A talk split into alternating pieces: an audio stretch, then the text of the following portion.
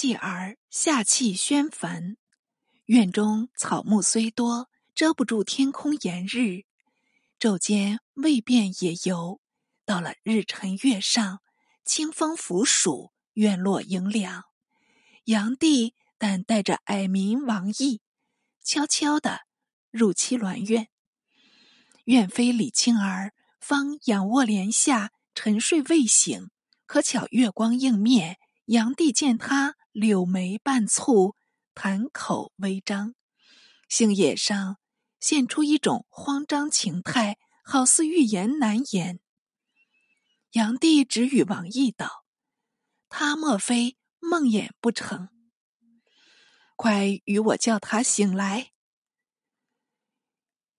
羿走到榻前，连叫数声“李娘娘”，青儿方得醒悟。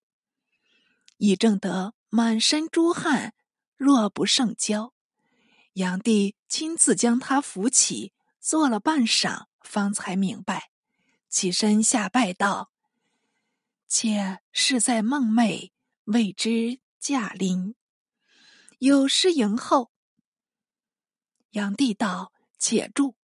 今梦中有何急事，露出这般慌张？庆儿道：“妾正在梦魇，亏得陛下着人唤醒，但梦中情节之离，是吉是凶，且不敢直说。”炀帝道：“但说何妨？”青儿道：“妾梦见陛下如平时一般，携了妾婢，往游各院。”到了第十院中，李树盛开，陛下入院高坐，开宴赏花。且仍是侧，哪知一阵风起，花光变作火光，烈腾腾的烧将过来。且避火急奔，回视陛下尚在烈焰中，急忙呼人救驾，偏偏四面无人，妾正急杀。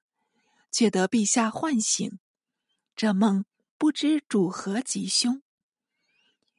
炀帝沉吟半晌，方强解道：“梦兆莽莽相反，梦死正是得生。火势微烈，朕坐火中，正是得危得势，有何不及？”庆儿乃喜，炀帝复令摆酒压惊。引到夜静更阑，方共坐阳台好梦。小起已迟，出过明霞院，正与院妃杨夫人相执。杨夫人且笑且语道：“陛下来的正好，妾正要前来报喜。”杨帝问有什么喜事，杨夫人道：“酸枣县所献玉礼，敬耳报兴。”因答数亩。炀帝淡淡的答道：“玉礼何故忽盛？”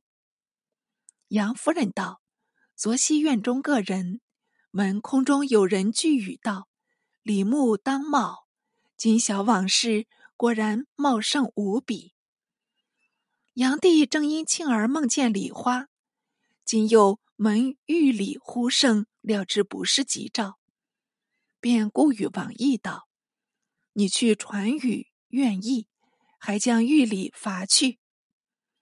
一答道：“穆德来助，正是瑞应。即使不降，亦望陛下修德攘灾，伐树何益？”语颇有理。炀帝乃旨，就在明霞院中勾留一日。月宿，往姓陈光院，院妃周夫人迎报道。院中杨梅今已繁盛，炀帝喜问道：“杨梅繁盛，能如玉梨否？”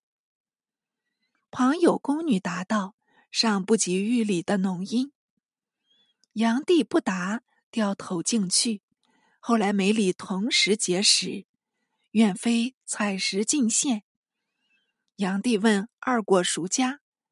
远妃道：“杨梅虽好。”味带清酸，终不若玉里甘美。炀帝叹道：“恶梅好礼，岂是人情？莫非此中欲有天意吗？”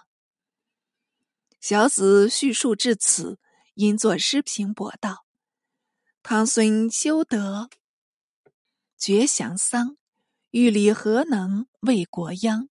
怪抵昏君终不悟，徒将气运窝穹苍。未及夏尽秋来，草木皆凋。炀帝又欲往幸江都，后妃等多不愿行，设法阻止。”究竟能否阻住炀帝？且至下回续续。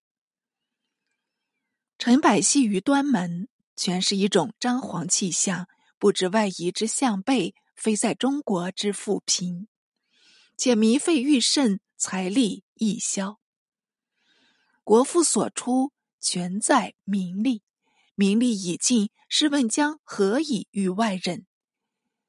甚以哉！炀帝之余也。且外人为中国亦有平民，何不将树上增薄与之？基于中国之情势，已了如指掌。德不足怀，威不足畏，徒为外人所嘲讽。果惜补乎？海山见陈后主一节，正史不详，唯韩沃《海山记》却有此说。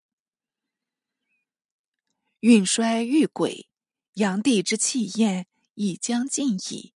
后闻如庆儿之梦魇，玉礼之呼冒，俱自韩沃记中采取而来。